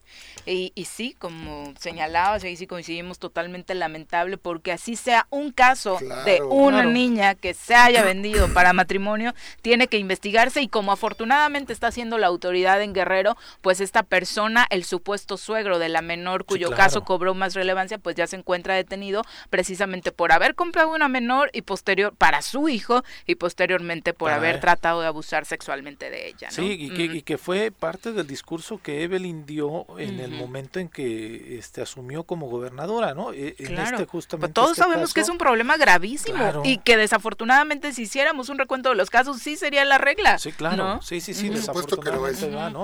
En este caso fueron 120 mil pesos lo que dieron por la niña. Este, en otros casos de pronto son Cinco. Eh, animales. Sí, nada más en un reportaje evidenciados cuatro casos, en un reportaje de dos minutos. Si le rascamos eh, por ahí un poquito más, no me quiero imaginar menores de 12 años, la niña tenía 12 años. Y cualquiera te puede contar, ¿no? que eso es lo que sucede eh, en, Guerrero, Chiapas, Oaxaca. Desafortunadamente es la realidad de Pero, a ver, y, sí pensábamos y sí pensábamos muchos que el posicionamiento iba a ser diferente en esta visita, ¿no? Sí, claro. cuando se esperaba algo totalmente diferente, no minimizar el problema. Son las 8.37, vamos con nuestra nutrióloga. Piensa en un futuro sano. Tú también puedes tener una mejor calidad de vida. Conoce cómo llevar una alimentación saludable con los productos naturales y orgánicos que la doctora Mónica Novielo de Punto Sano tiene para ti en el choro. Doctora, ¿cómo te va? Muy buenos días. Buenos días, ¿cómo están? Muy bien, muchas gracias. Con el gusto de verte como todos los lunes para iniciar. Los lunes arrancamos como que motivados la semana con ganas de hacer dieta, de comer bien. yo me pongo a terminando el comida y el postre se me olvida. no, está grave. no hay remedio con Jorge. No, ya, ya ni lo volteo a ver porque ya, sé que no tiene remedio. ¿Qué consejos nos tienes hoy, doctora? Bueno, hoy vamos a hablar un poquito del cáncer de mama, que estamos en el mes del cáncer de mama, ¿no? Entonces, eh, bueno, el cáncer no se sabe bien por qué da ni nada, pero en, por ejemplo, en la medicina china tenemos el concepto de que finalmente cualquier tipo de cáncer es un problema de hígado. El hígado es el gran filtro del cuerpo, entonces decimos que el hígado dejó pasar los venenos, ¿no? Cuando, cuando hay un tumor, ¿no? Sea donde sea. Entonces, eh, ¿qué son estos venenos? Pues es basura que entra a nuestro cuerpo, ¿no? Entonces es como si en tu casa dejaras de sacar la basura cada día, ¿no? Y entrara más basura de la que tú puedes sacar, ¿no? Entonces, ¿qué pasa? Que de pronto ya no te cabe en el bote, entonces tu cocina se va llenando, ¿no? Y luego ya no te cabe en la cocina, entonces pues usas el cuarto porque pues ya no te cabe en la, en y la de cocina pronto ¿no? Exacto, entonces ¿qué pasa? Que pues se te va contaminando todo y el cuerpo es igualito, ¿no? O sea, tú métele basura, basura, basura. Y pues, ¿qué pasa? Que al rato tienes un tumor, ¿no? Porque hay demasiada basura que el hígado no puede controlar porque él es el controlador de la basura, digamos, ¿no? Es el camioncito que se lleva la basura, hagan de cuenta, ¿no? Entonces, si tú le estás mete y mete estas, estas basuras al cuerpo, pues el cuerpo, digo, hay que cuidarlo. Cuando hablas de basura, hablas de grasas saturadas. Grasas saturadas, químicos, ¿no? O sea, si ustedes se fijan, antes no había la cantidad de cáncer de mama que hay hoy en día. O sea, es cáncer en Todos general. Los en la comida. Exacto. O sea, todo lo químico es lo que es más basura para el cuerpo, ¿no? Y ahí están pesticidas que dices, todos los conservadores, saborizantes, colorantes, todo eso, ¿no? Por ejemplo, lo peor que hay para el cáncer son los embutidos. O sea, tienen nitritos que está comprobado que dan cáncer. O sea, son los conservadores que tienen los embutidos, ¿no? Jamón, salchichas. Las salchichas es de lo peor que hay. Sí, es la pedacería. ¿No? Hay una cantidad de niños con leucemia. No se imaginan la cantidad de niños con... O sea, si se van al hospital del niño, es en, la Ciudad de México, es impresionante, ¿no? Hicieron un estudio hace no tanto que vieron que el común denominador que los niños comen muchas salchichas y jamón, ¿no? Entonces, estos nitritos destruyen los glóbulos rojos y eso es leucemia, ¿no? Entonces, pues sí, hay que, hay que cuidarnos y desde chiquitos, ¿no? Porque son niños, ay, a que coma de todo y azúcar. Otra cosa muy mala para el cáncer es el azúcar, porque una célula cancerosa necesita azúcar para poderse reproducir. Entonces, pues ahí se la estás dando, ¿no? ¿No? Otra cosa, este, mm, son los, eh, las hormonas en el cáncer de mama. O sea, hay mujeres que innecesariamente toman hormonas sintéticas y eso también a la larga puede provocar un cáncer, ¿no? Porque también son químicas, ¿no? Y también la gente que se está medicando y medicando y medicando sin necesidad, ¿no? O sea, son químicos al final y el hígado también los tiene que filtrar. Entonces se va saturando, ¿no? O sea, te refieres a esto de que pequeño dolor de cabeza y ah, pastilla, sí, pastilla para acá, pastilla, pastilla, ¿no? Y, ay, tengo gripa, un antibiótico, ¿no? Y pues si a lo mejor tienes algo viral que se te va a quitar solo con unos test o con homeopatía se te quita rápido, pero no, ya la gente se está automedicando otras cosas. Entonces, la, la onda es atender el hígado. Sobre todo, digo, en general todo el cuerpo, porque somos un todo, pero sobre todo tener cuidado con todos estos químicos, ¿no? Porque de verdad yo creo, porque luego me dicen, que son los rencores que no los expresamos o el estrés, ¿no? Toda la vida hemos tenido rencores y estrés y antes no había la cantidad de cáncer que hay ahora. Y yo sé que es una, una enfermedad multifactorial, o sea, son varios factores que te pueden afectar, que se juntan y que al rato las personas andan con cáncer, ¿no? Pero yo lo que veo es que antes lo que no había eran químicos, no habían pesticidas, no habían conservadores, no habían, o sea, los embutidos se hacían en casa con sal, ¿no? O sea, no habían todas estas cosas, no se refinaban los granos, ¿no? Por ejemplo, no había harina blanca que la refinan, la blanquean con aluminio, ya lo he mencionado, ¿no? Entonces, todos estos químicos, o sea, se van juntando porque comes una cosita acá, otra allá y pues le vas metiendo y metiendo esta basura que les digo al cuerpo y el cuerpo ya no puede más, ¿no? Entonces, el hígado se satura y deja pasar los venenos, que les digo, ¿no? Entonces, depende dónde tengas tu parte más sensible, ahí se te puede formar un, tumor. En el caso de las mujeres, pues tenemos mucha sensibilidad por toda la actividad hormonal en las mamas, ¿no? Los hombres en, en la próstata, ¿no? Porque ahí tienen también mucha actividad hormonal, ¿no? Entonces, pues sí hay que cuidar todo esto, hay que comer lo más fresco que se pueda, ¿no? Porque yo siempre digo que hay que leer las etiquetas, pues mejor si no lees etiquetas, porque el brócoli no trae etiqueta, ¿no? el, las zanahorias no traen etiqueta, ¿no? Porque no tienen químicos, ¿no? Y si puedes consumir orgánico, acuérdense que es una inversión. Muchas veces un poco más caro, pero aquí hay muchos lugares donde puedes conseguir verdura orgánica, ¿no? Y no tan cara, ¿no? Entonces hay que buscarlo nada más, porque sí es importante, pues no estar metiéndole basura al cuerpo. Tener tu propio huerto. Exacto. Esa es otra, tener tu propio. Yo tengo ya varias plantitas, ahí, va, ahí voy, ah, ¿no? Este, bueno, y entonces, ¿cuáles son los alimentos que nos ayudan también a prevenir? El brócoli que acabo de decir. El brócoli brócoli es un gran anticancerígeno, tiene sustancias que ayudan a, son antioxidantes, entonces ayudan a que las células no se oxiden y eso va a prevenir un cáncer en cualquier lugar. Los espárragos son una gran, mm. un gran alimento también contra el cáncer, incluso si ya lo tienen, que coman este mis dos favoritos, espárragos, ¿no? Y los espárragos es mejor comerlos cocidos porque se, se exacerban las, las sustancias anticancerígenas, ¿no? Hasta se pueden hacer como un puré de, de este de, espárragos? o hasta jugo de espárragos, ahí iría lo puedes incluir en tu jugo verde. En tu jugo verde con espárragos, el brócoli también puede ir en el jugo verde, ¿no? Bueno, y siempre menciono las las este las berries, ¿no? Estas eh, las rojitas, las cómo se llaman las ah, fresas, moras, zarzamora, la, la, mora azul es muy buena para también como antioxidante, ¿no?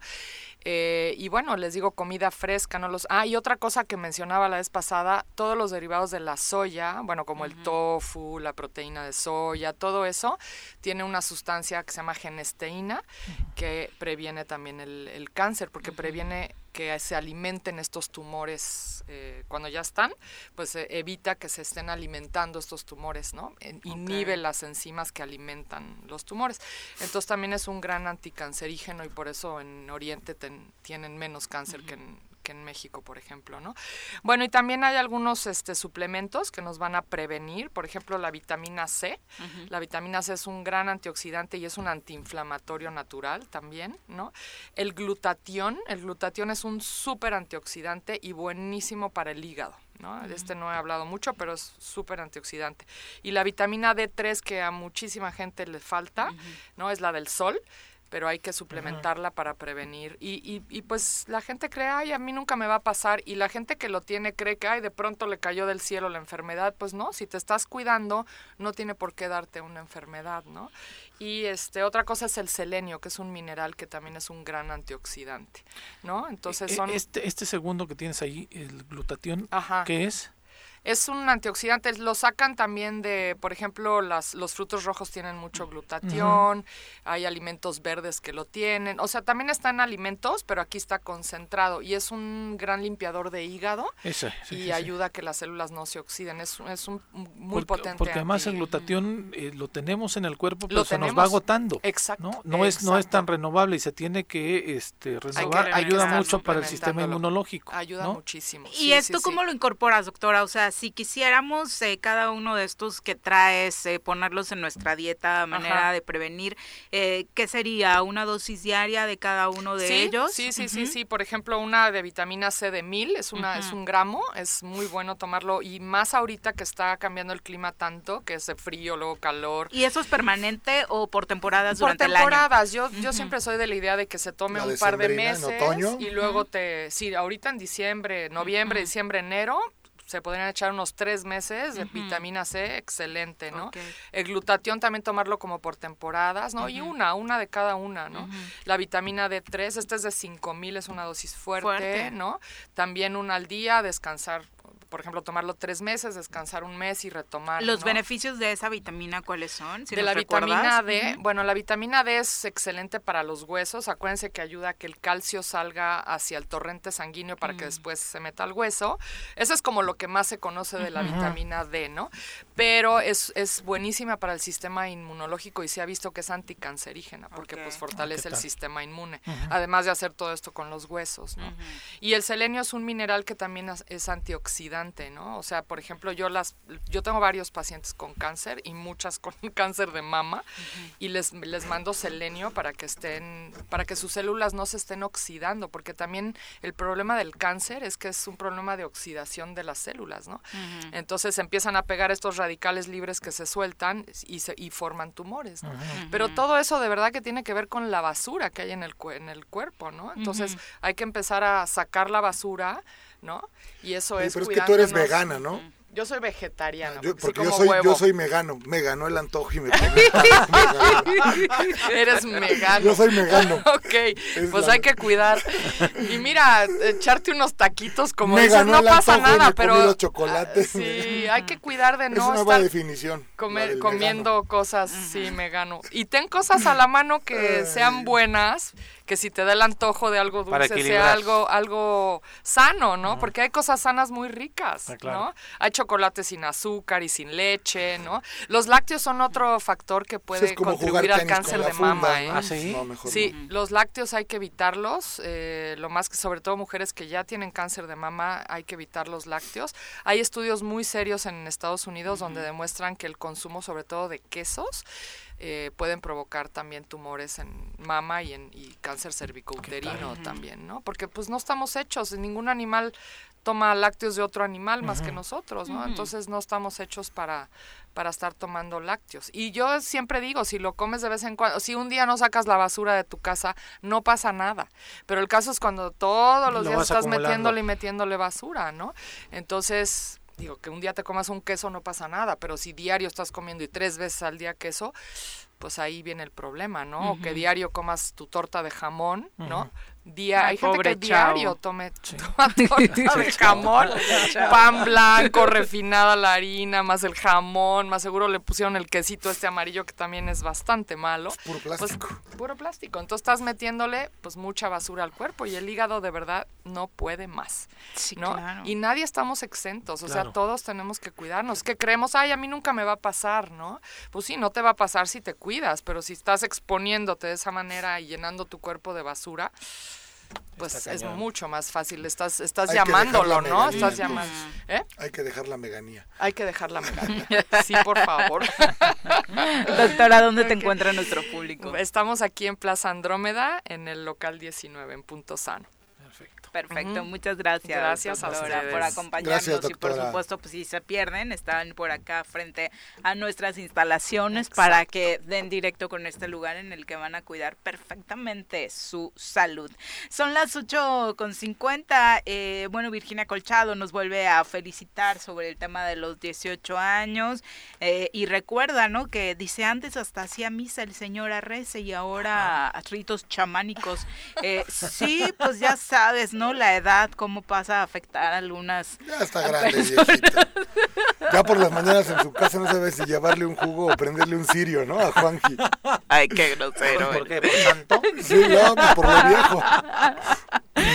Pero bueno, un, un, abrazo para Virginia Silla. Ritual hace, vamos a ver con, con qué nos va sorprendiendo cada año. Estos 18 tocó su ritual chamánico, ¿no? ¿Sabes, Viri? Me están diciendo acá de, la situación de las niñas, ¿no? de lo de Guerrero. Aquí en Morelos. Ah, claro. Los papás vendieron una niña, la regresaron porque se embarazó y la tenían ya lista para vender al bebé cuando naciera. Qué terror. O sea, es o sea, es una situación grave, ¿no? No, no solamente en esta. Pero existe. Sí, caray, sí. Desafortunadamente. Esto me lo están diciendo de aquí en Morelos. Y da escalofríos, porque de pronto pensamos que este trato a las mujeres es solamente en Medio Oriente y lo sentimos tan lejano cuando se puede estar dando al lado de casa. Ah, exactamente. Son las 8.51, vamos a los deportes rápidamente. Las pelotas, las pelotas, las pelotas juega usted. No hay deporte en este mundo donde no las use usted. Las pelotas, las pelotas, las que sueña para usted. Son las de Ninelli, Niurka, Maradona y Pele. Las pelotas, las pelotas, las pelotas, sabe usted. Son las mismas en Bilbao. El tenisco en donde esté. Mi querido Bruno, ¿cómo te va? Muy buenos días. Hola, buenos días, Viri, Pepe y Jorge Mix. Saludos también para todo el auditorio. Oye, qué alegría ver la bandera de México otra vez en el podio de la Fórmula 1. Y tan cerquita, ¿no? Ya viene, ¿no? Sí. No, no, y tan cerquita, pues sí, que. Claro. Que Siguiente. En, en Austin, claro, en, Austin, Estados mucho Unidos ya. Y... De este lado está corriendo la Fórmula 1, de este lado del charco. Sí, ya, y bueno, ya la Fórmula 1, ya el Gran Circo ya le ha tocado de, este lado de, del continente, que son, son, gran, son tres grandes premios el de Estados Unidos, después el de México y ya posteriormente el de el de Brasil. Y bueno ayer se corrió el de Estados Unidos el Gran Premio de las Américas donde pues el mexicano Sergio El Checo Pérez conquistó el, el, el tercer escalón por debajo de, de Max Verstappen que fue el ganador de la carrera el segundo lugar fue para Luis Hamilton los dos pilotos que están fuera de serie que están robando pues todas las victorias durante esta temporada y durante muchas otras más. Y bueno el mexicano Sergio El Checo Pérez que consigue pues otra vez subirse al podio por segunda manera consecutiva y ya se prepara para el próximo fin de semana del 7 de noviembre para venir a territorio mexicano donde se espera que pues Sí, al menos una suba al podio Ah, sí. y pues muchos dicen que pues se va a llevar la carrera Ay, Eh, ojalá. Se posicionó en el cuarto lugar de todos los General. puntos, sumando Sí. los puntos, ¿no, Bruno? Así es, de la pole position queda en el en el cuarto lugar eh, Sergio El Checo Pérez y bueno, arriba está Verstappen, también está Hamilton, que es de la escudería Mercedes, al igual que su coequipero el finlandés Valtteri Bottas y ya en la cuarta posición está Red Bull otra vez con el, con Checo Pérez con 150 puntos y regresa otra vez el Checo a los primeros lugares en esta posición que había estado en tercero durante una gran parte de la temporada cayó hasta el quinto, pero otra vez está retomando posiciones, además de que su escudería pues también sigue sumando puntos en, en el campeonato de- de constructores de escuderías y todavía se mantiene alrededor de 28 puntos debajo de la escudería Mercedes, pero pues todavía sigue en la lucha por ese campeonato. Sí, pero han hecho una muy buena Acertada, dupla, ¿no? pero Sí, acertada sí. contratación la de. Red Bull con el Checo Pérez, ¿no? Sí, una acertada Ya contratación y además de que ya lo han renovado para la siguiente temporada. Un Red Bull que pues realmente no no competía tanto. Sabemos que Hamilton venía de siete títulos eh, campeonatos mundiales y ahora Checo ha hecho que la competencia entre Red Bull y, Mercedes pues sea más peleada, sea más pareja y es por eso que Verstappen ahora es líder, que sí todavía está muy cerrado el margen, son eh, un poquito más de 10 puntos, pero pues Verstappen sigue liderando y le está quitando un, una hegemonía a Luis Hamilton. Va a ser una locura el Gran Premio en la Ciudad de México.